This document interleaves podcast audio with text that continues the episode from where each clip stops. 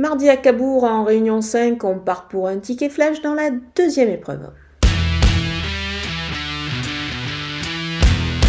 Le numéro 4, Fronsac du Sapin, est en pleine forme en ce moment. Il lui a fallu euh, quelques courses pour se remettre euh, dans le bain, mais là ça y est, il est vraiment extra le cheval. Il devrait pouvoir euh, confirmer ici. Il ne rencontre que des éléments âgés de 7 ans, ce qui est pas mal du tout pour lui. Pour un couplet gagnant placé, eh ben on va l'associer tout simplement au numéro 9, Fakir de l'arrêt, qui est très bien, qui est très bien placé ici à la limite du recul, donc je pense qu'il devrait en profiter. Je le reprends sur son récent échec, c'était à Waregem.